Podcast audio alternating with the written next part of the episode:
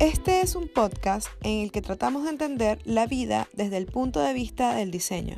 Y hablamos de diseño como si fuera nuestra vida. Yo soy Diego Guajardo. Y yo soy Ileana Medina. Y esto es Diseño para la Vida.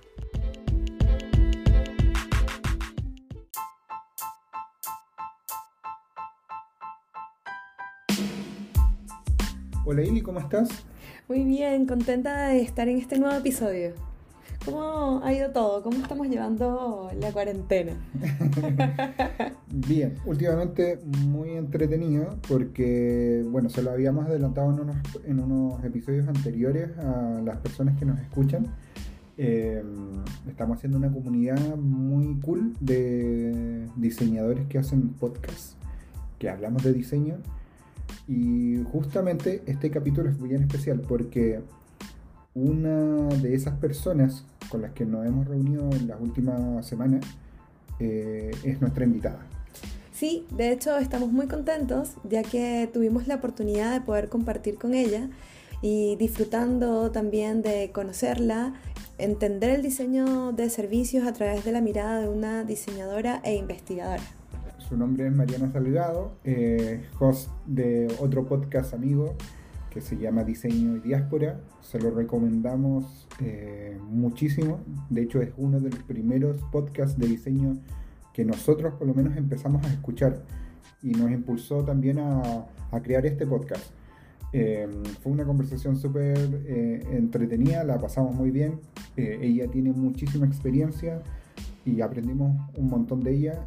Y también hablamos de cómo es la vida del diseñador en otra parte del mundo, en un país tan distinto como Finlandia, para cualquier país latinoamericano, y, cómo ella, a pesar de ser arraigada hace 20 años en Finlandia, ella es de origen argentino, cómo ella ha mantenido también esa relación con, su país y obviamente con el resto de Latinoamérica. Así que ha sido, ha sido una conversación súper entretenida. Sí, muy amena y sobre todo un descubrimiento para nosotros, entender cómo es su mirada estando en una cultura distinta a su raíz y pues surgieron un montón de sorpresas para nosotros en cuanto a, a esa relación, ese roce cultural para ella y para su familia.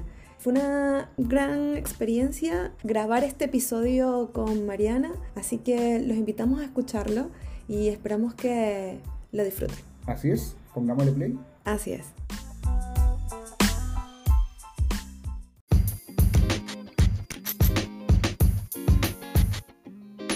Bienvenida Mariana, estamos muy contentos de tenerte en este octavo episodio de Diseño para la Vida ha sido para nosotros muy emocionante eh, tener la oportunidad de conversar contigo, eh, darnos este tiempo para hablar de diseño, hablar de comunidad y tener la oportunidad de conocerte un poco más.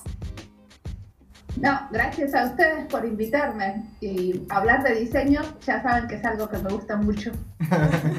a nosotros también, te agradecemos también, bueno, me sumo eh, a las palabras de Iri, gracias por aceptar. Nosotros, uno de los primeros podcasts que, que empezamos a escuchar fue Diseño Diáspora y fue genial cuando lo descubrimos porque empezamos a ver diseñadores de todas partes del mundo haciendo cosas súper distintas, eh, pero a la vez tenían cierta eh, congruencia en, ciertos temas. Entonces, para nosotros fue una motivación y creo que también nos ayudó también a motivarnos a crear también este podcast.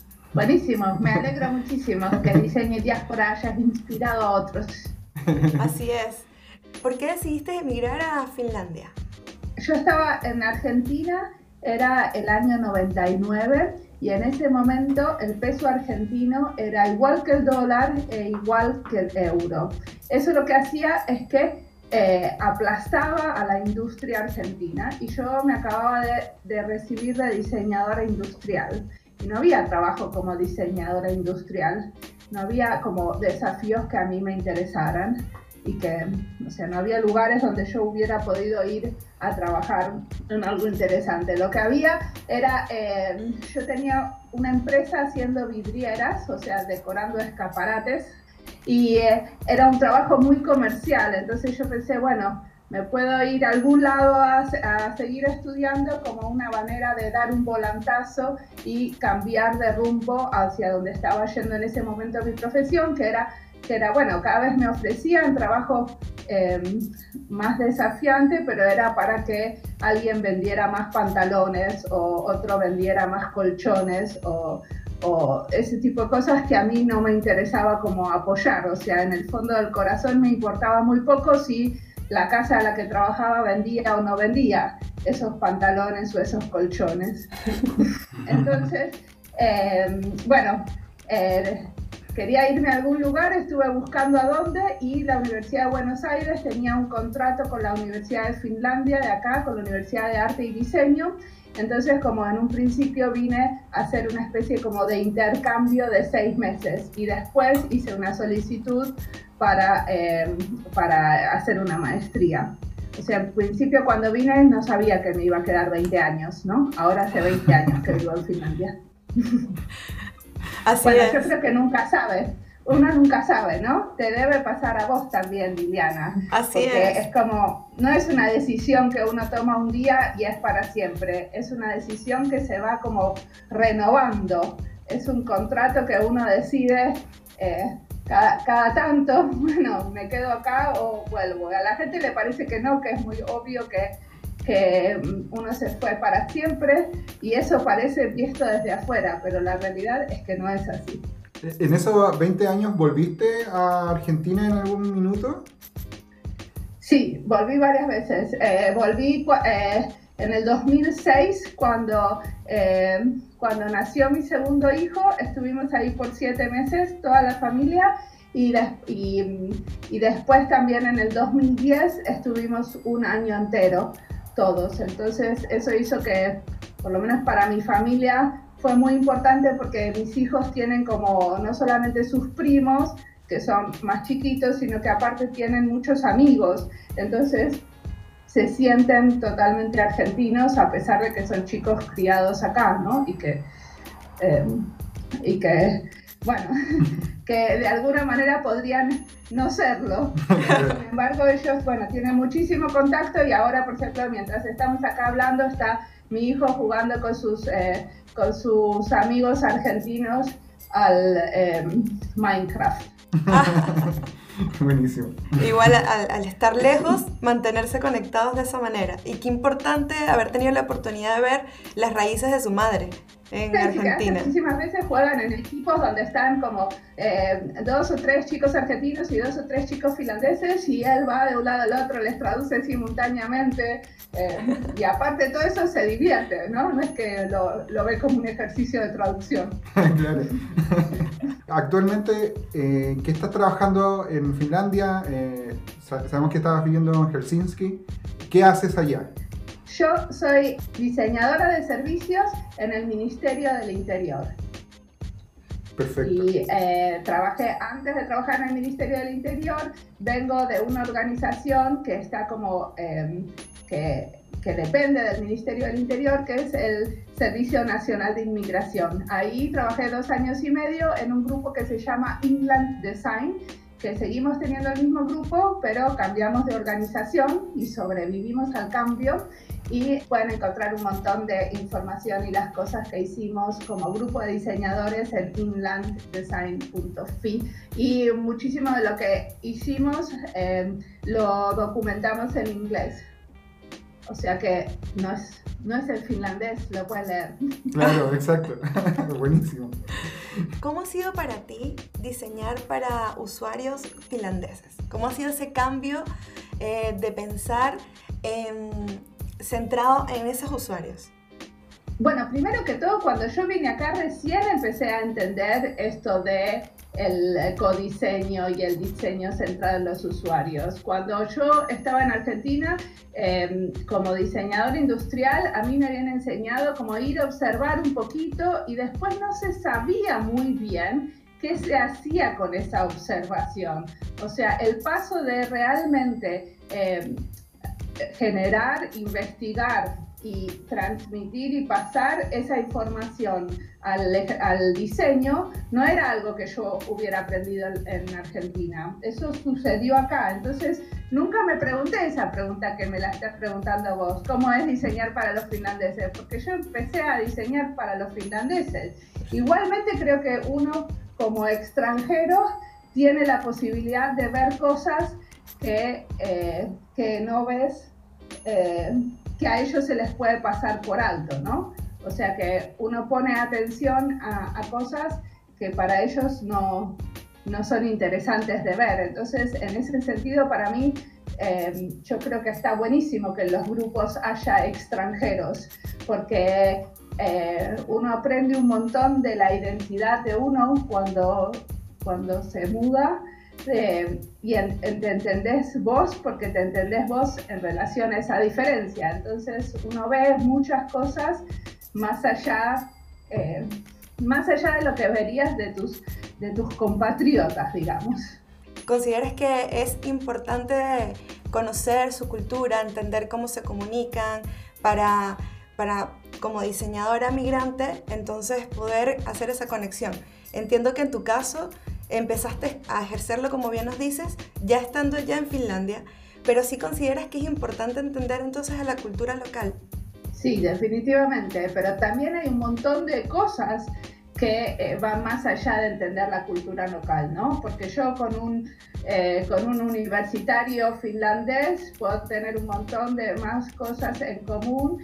Eh, que con una persona finlandesa que se crió en el campo. O sea, no necesariamente que sean finlandeses o no es lo que hay que entender del otro, ¿no? Cuando uno está haciendo una investigación eh, sobre un grupo de gente, hay un montón de cosas que te diferencian y un montón que te aunan. Entonces, bueno, sí, hay que entender qué, qué es lo diferente y y cómo, cómo, cómo, sobre todo cómo interactuar, porque mucho del diseño que yo hago no es eh, diseñar para alguien, sino con ellos. Entonces, cómo es ese, ese diálogo, eh, bueno, eso me interesa y en cada, en cada situación pasa diferente, ¿no? Con cada grupo es diferente. Bastantes años que a mí me interesa especialmente diseñar con, eh, con inmigrantes, ¿no? Entonces no estoy solamente trabajando para o con finlandeses, sino que aparte eh, trabajo con muchos inmigrantes y diferentes tipos de inmigrantes, ¿no? Inmigrantes sin papeles, inmigrantes, eh, inmigrantes eh, artistas, diferentes grupos. Claro. claro. Y, en, ese, en ese sentido, el hecho de tú, también ser inmigrante, ¿Cómo te ha ayudado eh, o, no te ha beneficiado? No sé, si nos puedes contar cosas que, seguramente te han beneficiado el hecho de ser inmigrante, estar diseñando también quizás para inmigrantes. Sí, yo creo que hay algo de una, una empatía que sucede como naturalmente, pero después hay un montón de cosas que son muy diferentes, ¿no? O sea, que seas inmigrante no quiere decir que entiendas la realidad del otro. O sea, yo me acuerdo una vez que habíamos ido a una asociación kurda donde teníamos que eh, charlar con una persona de la asociación para arreglar hacer un taller ahí. Y eh, llegué al lugar yo con mi compañera y la señora estaba hablando por teléfono y tuvimos que esperarla, no sé, 45 minutos que termine el teléfono. Y y obviamente yo me puse de mal humor porque en general llego puntual y esas cosas me ponen de mal humor. Y la señora estaba hablando con su marido que estaba en prisión y estaban cambiando las condiciones de la prisión y el marido no iba a poder salir por no sé cuánto tiempo, ¿entendés? Y yo me sentí horrible cuando me sentí, cuando eh, después escuché lo que había estado pasando mientras yo estaba enfurecida porque tenía que esperar 45 minutos. Entonces, eh, no, no, no tiene nada que ver que uno sea inmigrante con, con entender al otro, ¿no? Eh, eso va como más allá. Una de las cosas que más nos llama la atención es conocer cuál es tu proyecto favorito y si podrías compartirnos un poco por qué es favorito para ti y por qué marcó quizás en tu vida hasta ahora eh, un hito importante. Uy, es difícil elegir, elegir un proyecto, porque diferentes proyectos como tuvieron diferente rol, ¿cierto? Pero si en este momento si tengo que elegir un proyecto, supongo que es diseño y diáspora, porque me parece interesante tener un proyecto, para mí es un, eh, eh, que es independiente de mi trabajo, o sea, independiente de, de lo que hago todos los días y sin embargo muy relacionado con lo que hago, porque de hecho todo el tiempo aprendo e, incluso em, pongo y, en práctica cosas que aparecen en, el, en los diálogos y en las entrevistas que, que hago en mi trabajo. Pero sin embargo me gusta mucho eso de tener algo que es completamente independiente y no depende de mi empleador, ¿no? Que es una, bueno, es una posibilidad de tener un espacio para hacer lo que quiero, muy diferente a los, a los espacios de trabajo que, bueno, que están más eh, limitados a lo que la organización, eh, a la estructura de la organización y a lo que se puede. Entonces, Diseño y Diáspora, si querés que te lo cuente como proyecto, empezó hace un año y medio eh, y primero Hace dos años y medio que yo vengo haciendo la radio para la comunidad de hispanoparlantes eh, y, y lusoparlantes en Helsinki y eh, empecé a entrevistar diseñadores porque yo quería eh, charlar con gente que hiciera cosas parecidas acá en Finlandia y un amigo me dijo, che, pero eso tiene mucho interés para otros diseñadores y me conectó con el productor, eh, con Andy Fechi, que me enseñó y me dijo, mira, le podemos poner este formato, ¿qué tal si lo hacemos así? Y, y ahí empezamos primero a, transformar esas, esos programas que yo ya tenía de la radio, a transformarlos en en, podcast para diseño y diáspora. Y después eso se agrandó un poco porque empecé a entrevistar cualquiera y ahora tengo más o menos 160 eh, entrevistas hechas probablemente y 130 publicadas y, y bueno, es, a mí me gusta mucho hacer entrevistas y no puedo parar y sigo y sigo y, la paso muy bien con el tema. Y, en, ese, en esa línea, eh, ¿qué es lo que se viene para Diseño Diáspora en, en, el, en el futuro cercano? ¿Qué es lo que tú tienes visualizado?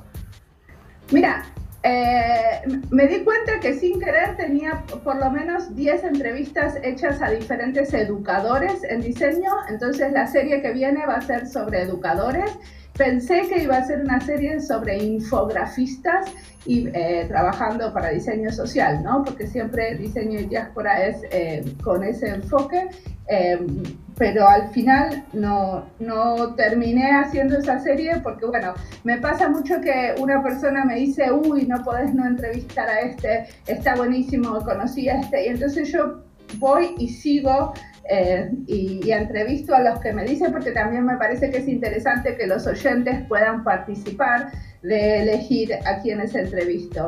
Entonces, eh, a veces que lo que yo tenía en mente, como en el caso de la serie de infografistas, eh, no sale y salen otras cosas y no pasa nada. O sea, me parece, me parece que también está, está, está bien así. O sea, tengo algunos temas en la cabeza, pero a veces no es tan fácil encontrar a la gente especial para ese tema. Entonces, eh, y después, bueno, en general tengo como dos series al mismo tiempo porque saco dos eh, podcasts por semana. Eh, los lunes en este momento está la serie de diseño para el gobierno. Hice como 40 entrevistas a diseñadores trabajando en el sector público, desde consultorías, ONGs o desde el mismo sector público.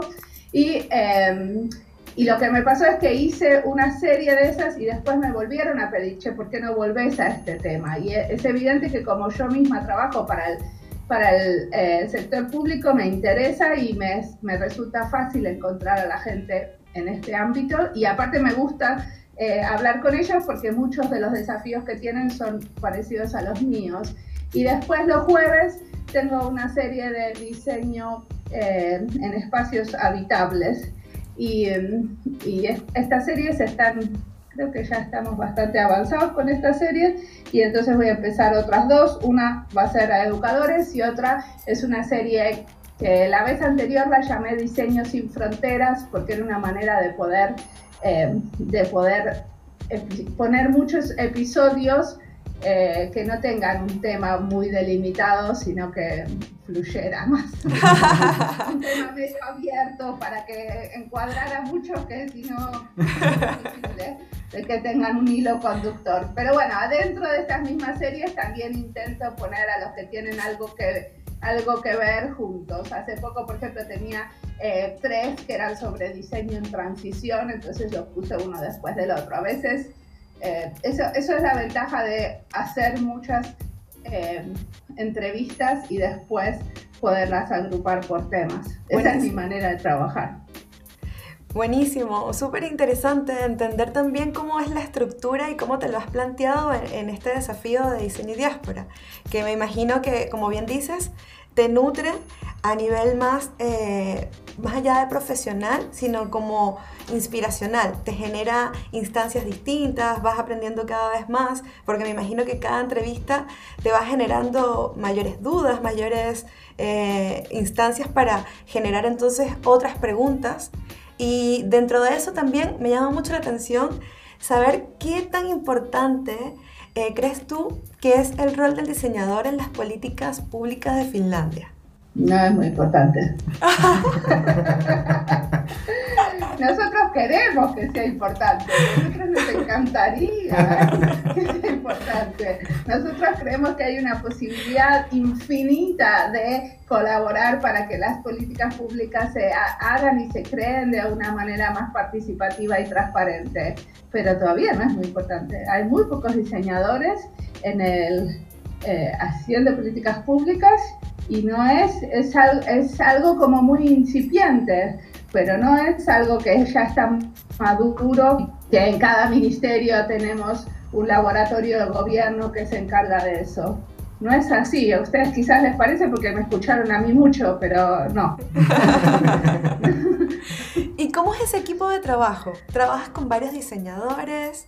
Nosotros, eh, de, las personas que trabajábamos en Inland Design, eh, del equipo que teníamos, que eh, en algún momento llegamos a ser hasta cinco diseñadores, ahora somos dos solamente en el ministerio. Así que no hay ningún equipo para liderar, ¿no? Somos dos personas, A, B. Como lideran, a veces, a veces lidero.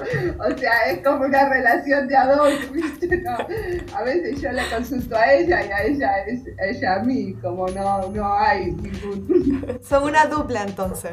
Oye, hay jerarquías, claro. eh, y ahí cuando toman tareas de diseño, ¿cómo les llega? ¿Les llegan eh, solicitudes, ustedes tienen eh, libertad para, proponer una mejora de diseño, ¿cómo funciona eso? Bueno, nosotros acabamos de empezar en el Ministerio del Interior, empezamos en enero, entonces lo primero que hicimos es eh, hacer una vuelta entre todos los departamentos contándoles qué es el diseño de servicios y cómo los podemos ayudar. Y mostrándoles algunos casos de lo que habíamos hecho nosotras en el Servicio Nacional de Inmigración y dándoles propuestas concretas. Ustedes nos pueden llamar para esto, nos pueden llamar para facilitar un taller, nos pueden llamar para liderar un proyecto entero, nos pueden llamar en esta situación y en esta situación.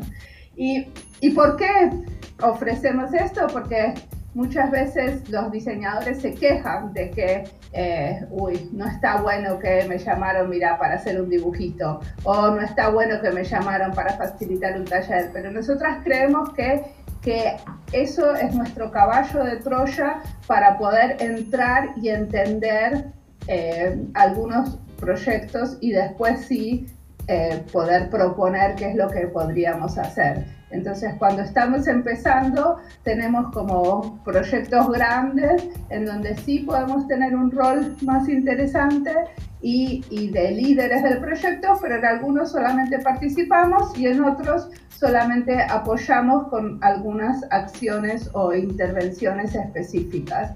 Entonces, eh, muchas veces también es para conocer un grupo y para entender más eh, qué es lo que hacen adentro de la organización. Entonces, no nos lleva demasiado tiempo y a ellos les puede servir bastante, ¿no? ¿Cómo lidias un poco con eso? ¿Cómo generas, cómo haces valer también eh, tu aporte desde el lado de diseño, generando también que se le, que se le dé importancia a los procesos, porque a veces también queremos llegar a, generar el objetivo y terminarlo rápidamente, pero hay un proceso dentro que, es importante y que debe tomar un tiempo en específico. ¿Cómo, cómo lidias un poco con eso?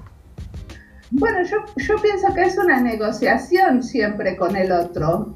No entra un proyecto y ni para el otro ni para uno es muy claro lo que va a pasar y cuál es el rol y qué es lo que y qué es lo que tenés que hacer. Y muchas veces no solamente depende de lo que vos podés aportar como diseñador, sino también de la personalidad de la otra persona.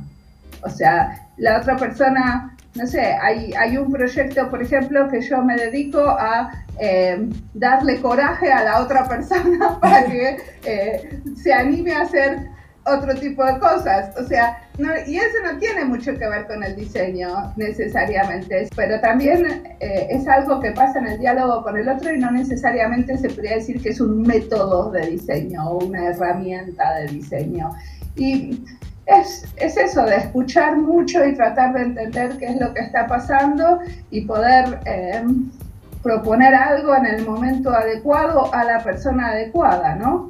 Que, bueno, como se sabe, en cualquier organización siempre hay como, como eh, políticas internas, siempre hay jerarquías y maneras de hacer las cosas, entonces hay que, hay que como tratar de tener buen olfato para entender cuándo, con quién, a dónde se puede decir qué, ¿no? Y muchísimas veces en realidad a nosotros nos invitan a hacer algo muy chiquito y, bastante poco em, transformador y de a poco vamos haciéndonos el lugar para hacer algo un poco que, realmente nosotras pensamos que valga la pena, ¿no?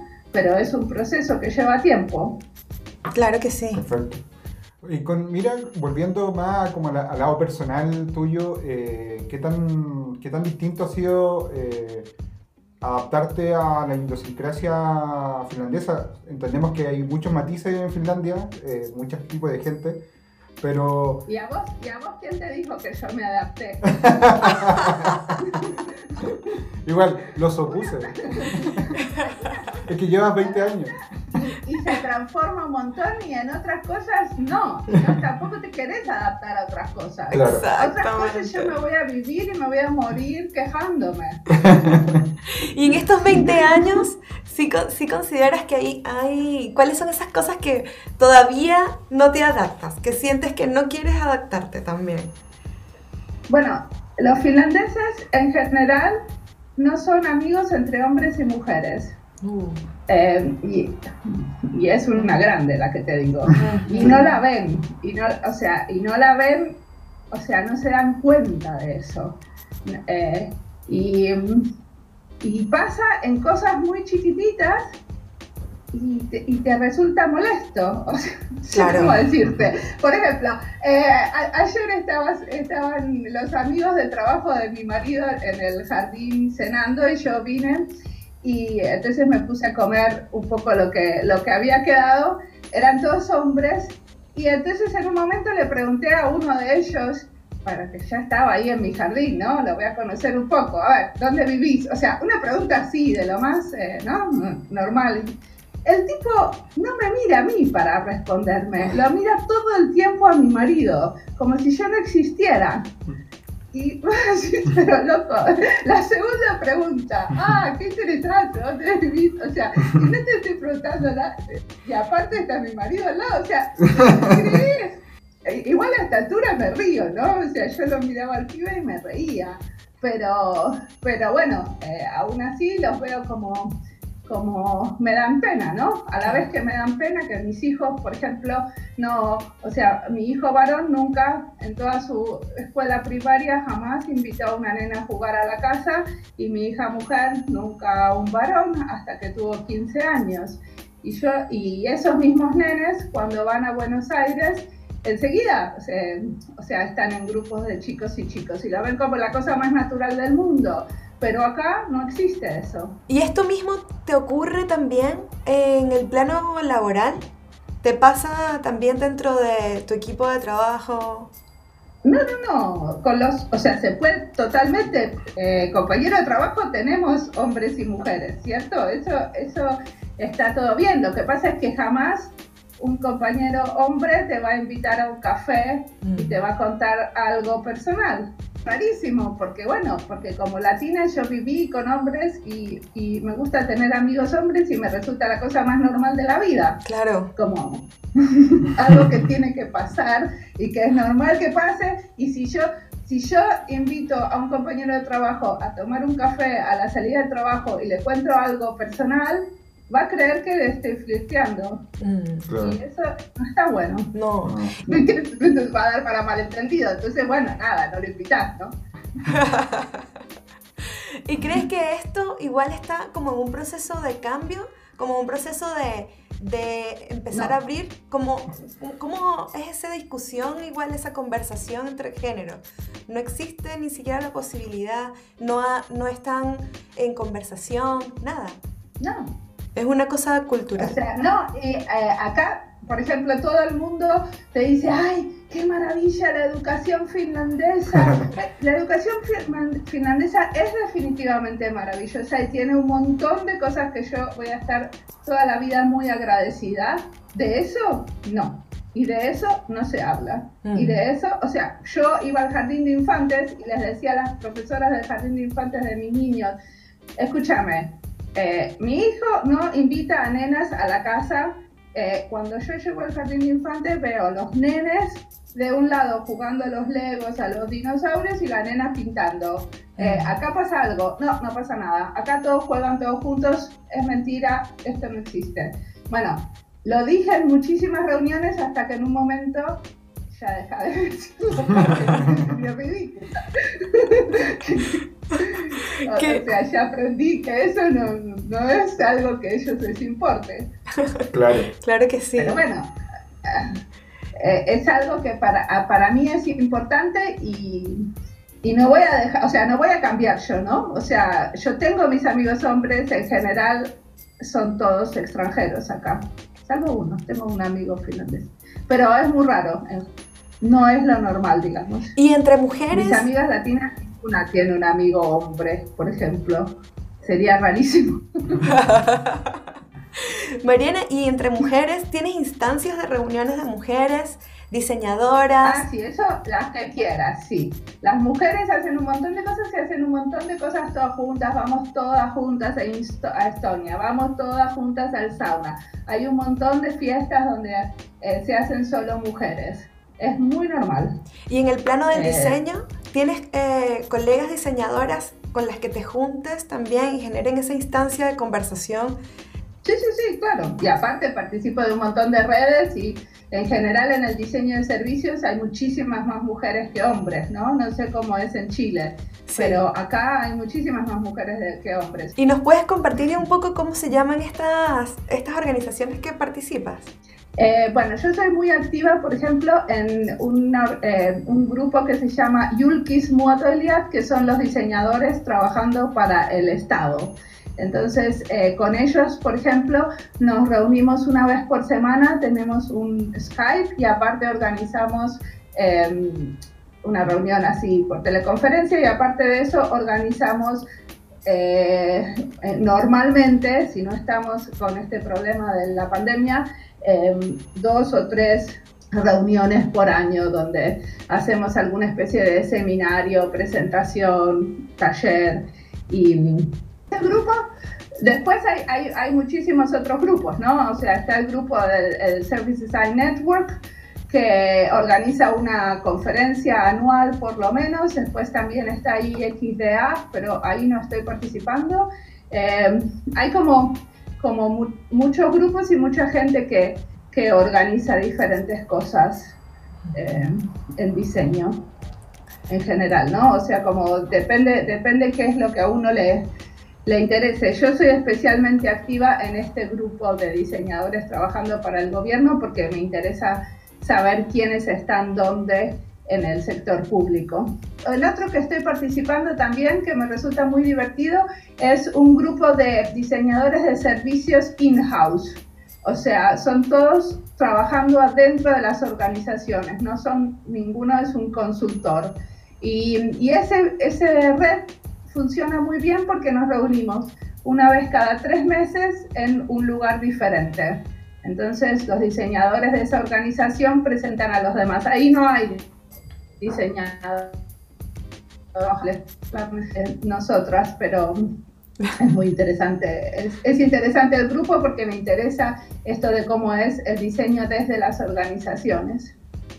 No, y está interesante saberlo, más que todo porque algunos de los que nos escuchan, quizás si también viven en Finlandia, les pueda interesar participar. Claro. es verdad. Eh, Mariana, eh, como para ir eh, yendo ya hacia el cierre, ¿qué recomendaciones eh, le darías a, diseñadores que desean emigrar y, ejercer diseño eh, en otros países? a mí me sirvió venir a estudiar. Yo creo que ir a estudiar a otro lado es una buena manera de integrarse porque uno conoce, conoce a otros y los conoce como de una manera muy diferente a venir directamente, eh, bueno, o sea, es una realidad muy diferente a los que migran por amor y van directamente a trabajar, porque, porque estudiando lo que uno hace es tener una red alrededor bastante más grande que los compañeros de trabajo, que si vas a trabajar a una organización no necesariamente te haces amigos de los de la organización, pero yo no creo que haya muchos estudiantes que hayan pasado por la universidad y no se hayan hecho amigos. Eh, entonces, me parece que, que, como espacio siempre es interesante, pero eh, me parece que hay que investigar, ¿no? A dónde, a dónde ir y cómo ir y y si vale la pena irse, porque hay como, hay un montón de cosas para hacer en cada lugar y hay veces que no sabemos lo que está pasando al lado, entonces eh, también hay que explorar más lo que está pasando en nuestros propios países antes de, eh, de, decidir emigrar, ¿no? Que tiene, que tiene sus propios desafíos. Claro. Nos dice alguien que ya emigró. Pero bueno, es interesante siempre, eh, claro, eh, irse a vivir a otro lado. Oye, eh, siguiendo con esa línea, tú te fuiste entonces a estudiar a Finlandia y tuviste también la experiencia de estudiar en tu país de origen. ¿Cómo se enseña diseño en, en Finlandia en comparación a, tu experiencia en Argentina? Bueno, fue muy, muy diferente porque en Argentina, por ejemplo, es una carrera con muchísima carga horaria.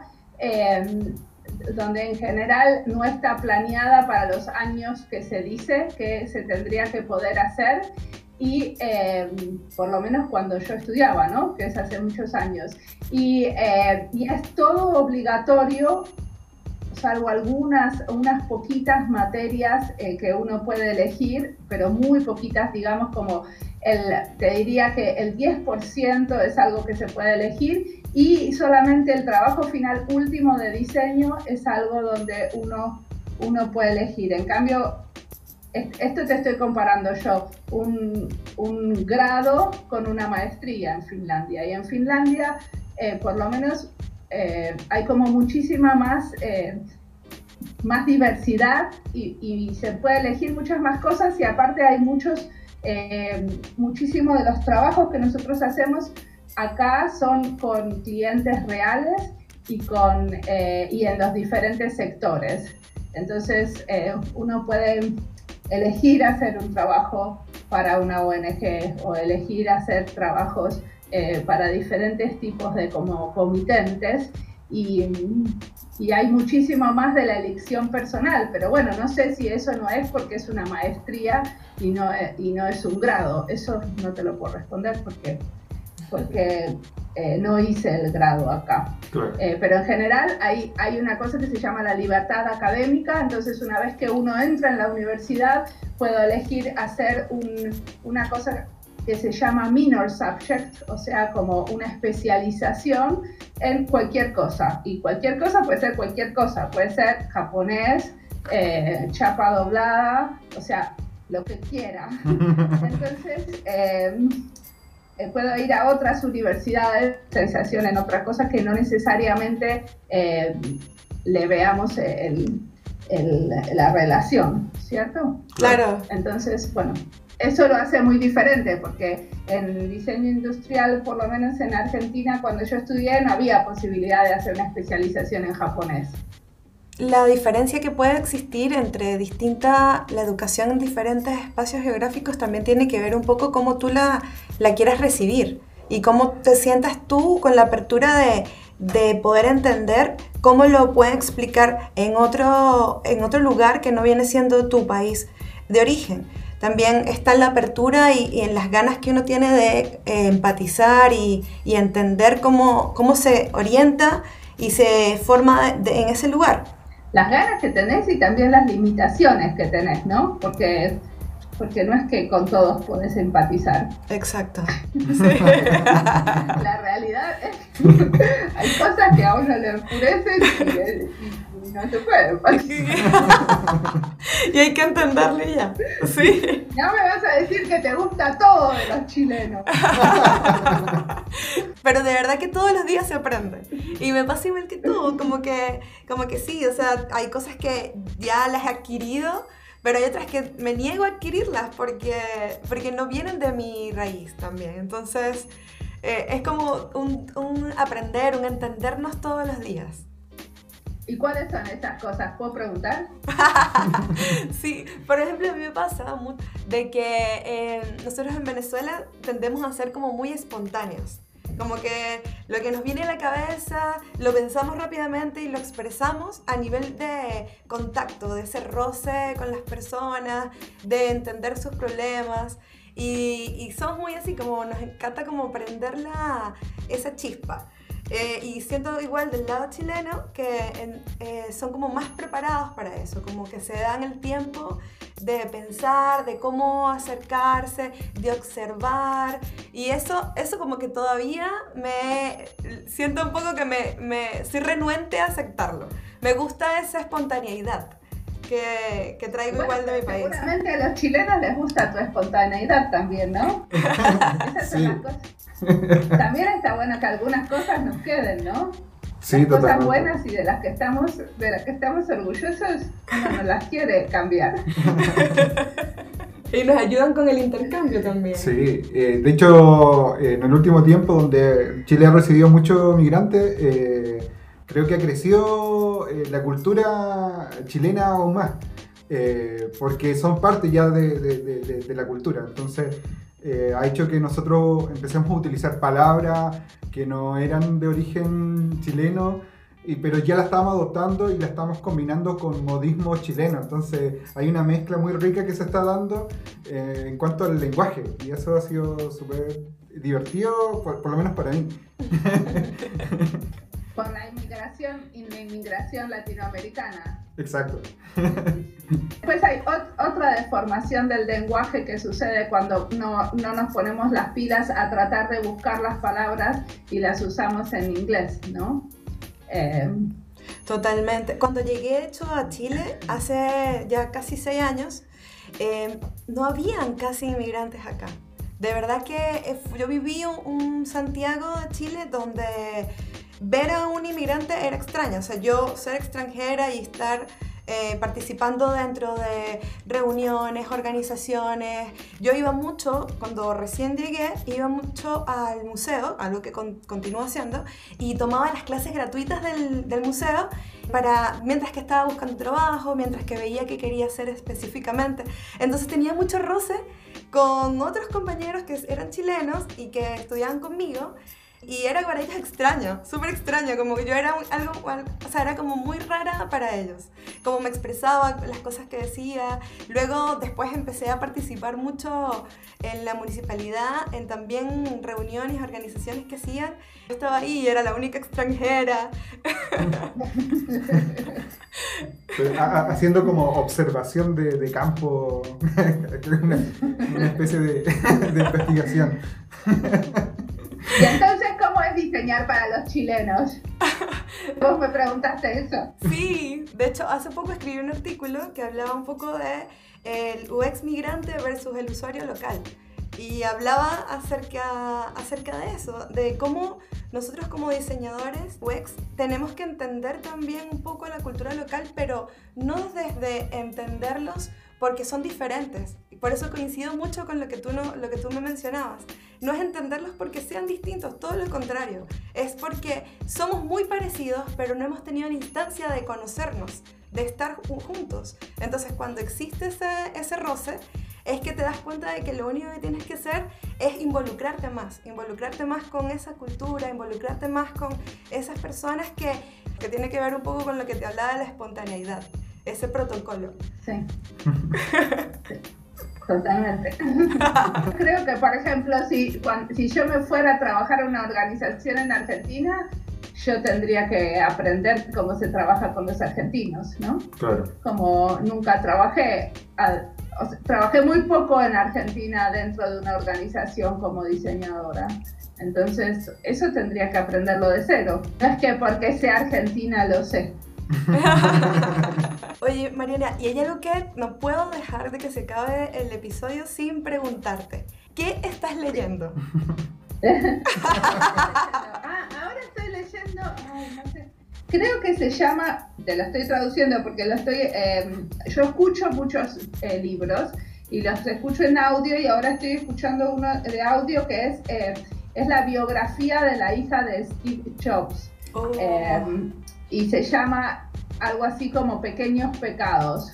Y lo escribió Lisa Brennan Jobs. Okay. Eh, no sé, me interesa porque es muy interesante que, bueno, que eh, el tipo no la, no la había eh, aceptado como hija y cómo se va construyendo esa relación después y con el tiempo. Claro, que, que después le, le un... Eso a nivel de literatura, ¿quieren saber qué estoy leyendo de diseño? Sí, sí. No, lo, que, te quería compartir sobre lo que me estabas contando de, la historia de, Lisa es que también él en algún minuto a un producto que él diseña le pone el nombre de, su hija. que se llama Lisa. Sí, a la computadora, pero él le dice a ella que no. Claro. ¿La, leíste la biografía? Yo, o sea, yo conozco la, historia, pero no, no, he leído la biografía aún. Hasta donde yo estoy del libro le dice que es una exnovia y que no es por ella. Yo escucho mucho y escucho mucho diferentes eh, podcasts, pero no necesariamente de diseño. Bueno, a veces necesito, eh, pero soy muy fan, por ejemplo, de Radio Ambulante, que es un podcast de historias latinoamericanas y ahora estoy escuchando eh, que el mismo grupo de Radio Ambulante están haciendo uno de noticias que se llama El Hilo y eh, ese, por ejemplo, lo escucho siempre todas las semanas y también escucho los podcasts de Anfibia. Algunos, eh, Anfibia es una revista argentina. Buenísimo. Bueno, hacerte mención de lo contentos que estamos de la iniciativa de la comunidad de podcast en español. Gracias a ti por reunirnos. ¿no? Eso, sí. está eso está buenísimo. Gracias a ti por reunirnos y, nos encantaría que nos contaras un poco de eso. ¿Cómo surgió esa iniciativa en ti? Eh, en realidad yo tenía la, o sea, ya había, me había conectado con el Sauce Babilonia que tiene Beer Camp en eh, Chile y, mm, y, después estaba eh, también estaba charlando con eh, Leis de Common Z y Design Talks eh, con Andrés y con Santiago. Y, y, bueno, pensamos que podíamos hacer juntos, pero en un momento estaba escribiendo, eh, hace un par de semanas estaba escribiendo un artículo sobre qué, se, qué podía aprender con las encuestas que hago a través de Instagram. Porque hago encuestas donde les pregunto eh, ¿Qué estás haciendo mientras escuchas el podcast? ¿Estás tocando el ombligo? ¿Estás eh, cocinando? ¿O estás no sé qué? Y yo pensé, bueno, pero estas encuestas estaría buenísima hacerlas entre un montón de podcasteros juntos, no solamente eh, yo solita, porque los que me responden son, qué sé yo, 60 personas, que no es muy representativo. Entonces, en, ese momento se me ocurrió y, y, pensé, bueno, pero esto, esto no puede ser muy difícil. Y me puse a buscar, a ver, todos los podcasteros que encontraba por ahí y, y les fui mandando mensajes y en dos horas éramos 13 y ahora ya somos 23. Y igual todo el tiempo yo siento que aparecen más. Sí. Pero es, es un área muy fértil, evidentemente, en este momento el podcast y, me, da la sensación de que cada vez que abro eh, Instagram aparece otro que también está haciendo podcast que no me había dado cuenta. Eh, pero me, también, también creo que es algo que me sale muy naturalmente porque yo tengo formación de investigadora y fui muchos años investigadora. Entonces, como investigador, siempre uno está buscando entender el contexto. Entonces, a mí me sirve mucho eso de saber, bueno, los, cuántos de nosotros estamos haciendo esto desde la diáspora, cuántos de nosotros están haciendo podcasts eh, bilingües o trilingües, cuántos eh, están hablando de este tema, como quiénes están hablando, por qué están haciendo podcast, como me sirve mucho porque también uno entiende más cuál es su eh, especialidad. Claro. Por ejemplo, me parece que cuando yo veo, por ejemplo, no sé, estuve ahora mirando las encuestas y la gran mayoría hace eh, entrevistas eh, a diseñadores de interacción. Y si bien yo hice muchas y debo tener probablemente 30 entrevistas a diseñadores de interacción, hago muchas a otros que no son de diseño, eh, diseño de interacción o de servicios, sino arquitectos. Entonces, bueno, me sirve, me sirve entenderme a mí mismo a partir de ver qué es lo que están haciendo los demás. Entonces, eh, para mí está bueno Está, está, bueno hacer esas encuestas y tratar también de analizar un poquito qué es, eh, porque hicimos una encuesta con todos los podcasteros que estamos entre el grupo y mm, ahora les voy a compartir eh, esta semana seguramente el artículo y, mm, que, que, estamos escribiendo para que, para que den su, su visión y eso eh, sirve mucho para, para, entenderse a uno. Y conocernos también. ver Así qué es lo que están haciendo los demás. Sí, así es, ¿no? Y para nosotros ha sido eh, una sorpresa y, realmente nos sentimos muy contentos de participar y, aportar también a esta iniciativa que sentimos que va a ser eh, un gran avance para todos los podcasteros en español. Sí, aparte me parece que nosotros como la realidad es que todavía no se escucha tanto podcast como se podría. Entonces me parece que tenemos que colaborar más. Exacto. Eh, o sea, yo no me veo como, como eh, competidores, ¿entendés? Como yo claro. creo que si la gente empieza a escuchar más tu podcast, va a escuchar más el mío. Ayudémonos más porque eso no puede hacer otro Así es, nosotros comenzamos a hacer nuestro podcast porque sentíamos que normalmente las personas ven el diseño, las que no trabajan en diseño, encuentran el diseño como algo muy lejano, como que no sienten que acercarse o tener esa aproximación es súper complicada y en realidad no es así. Claro, y que incluso a veces cae como en, una, en un cajón casi elitista eh, eh, el diseño y, cuando debería ser abierto para toda la comunidad. O sea, todos en algún minuto de nuestras vidas fuimos o somos actualmente diseñadores. Y, eso es más o menos lo que nos, que nos interesa como hablar de, en nuestro podcast. Eso está buenísimo, porque entonces quiere decir que el podcast de ustedes eh, se dirige como más a difundir el diseño entre no diseñadores. Correcto. O sea, entre gente que no necesariamente estudió diseño, ¿no? Así es.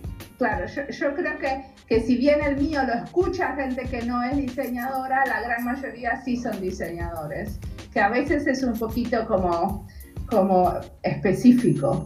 Y, además que eh, hay muchos tipos de diseñadores. Eh, y eso es lo que a nosotros nos, nos ha gustado eh, descubrir a medida que nos metimos más en este mundo porque nos damos cuenta que, que todo el diseño eh, es una finalmente no, tiene que ver con una disciplina en sí, sino que tiene que ver con un modo de, de, trabajar o de ver las cosas o de, o solucionar ciertos, ciertas cosas. Eh, y en, esa, en esas funciones donde nosotros nos queremos eh, detener y, investigar y cómo eh, diseñadores de distintas disciplinas tienen esa congruencia en, en, en algún minuto, un, en algún punto en donde, no sé, en la investigación, en el proceso o en el resultado o en cómo expongo el, yo el resultado, hay cierta eh, similitud entre, este, entre las distintas disciplinas de diseño. Sí, yo les quería preguntar, cuando ustedes dijeron que, que ustedes escuchaban diseño y diáspora y después decidieron eh, eh, hacer su propio podcast. Eh, ¿Cómo pensaron que su propio podcast iba a ser diferente de diseño y diáspora? Buenísima pregunta, me encanta. A nosotros nos pasaba. Porque uno dice, bueno, esto lo queremos copiar y esta parte la queremos hacer diferente. Como, Claro, Evidentemente. como- por supuesto que sí. Cómo, cómo influye el diseño en nuestra vida y cómo nosotros como diseñadores influye- influimos en la vida de, de las personas a través del diseño. Y ese, ese- esa especie de, de círculo eh, es lo que a nosotros nos interesa, eh, más allá de, de la disciplina o en la, en la parte laboral donde uno ejerce ya propiamente tal la, la disciplina, sino que cómo esto te afecta también en tu vida, cómo llegas a tu casa, en la manera en cómo tú te desarrollas, todo te desenvuelves. eh, eh, esa es como nuestro, nuestra, nuestra onda, por donde no, no nos gusta investigar o nos gusta hablar. Sí, y Que que yo veo que ustedes hacen muchas más preguntas de la vida personal y lo que yo entiendo es que ustedes intentan, a partir de que el oyente eh, entienda más la vida personal del entrevistado, entonces entienda más el diseño. el diseño, Exacto. correcto. Algo así. Sí. Sí, Algo así. exactamente, sí. Por el mismo... A, a partir de sentir un poco de empatía con este entrevistado que te está contando sobre sus dificultades para integrarse a Finlandia, lo que hago como diseñadora. Correcto. Muy bien, buenísimo. Muchas Muchísima suerte gracias. con su podcast y muchísimas gracias por invitarme. Muchas gracias, Muchas gracias por aceptar la invitación. Así que encantados de haberte tenido. Perfecto. Muchas gracias por tomarte el tiempo y, y vamos a seguir en contacto. Sí. Así que ha sido una Dale. entrevista de lujo.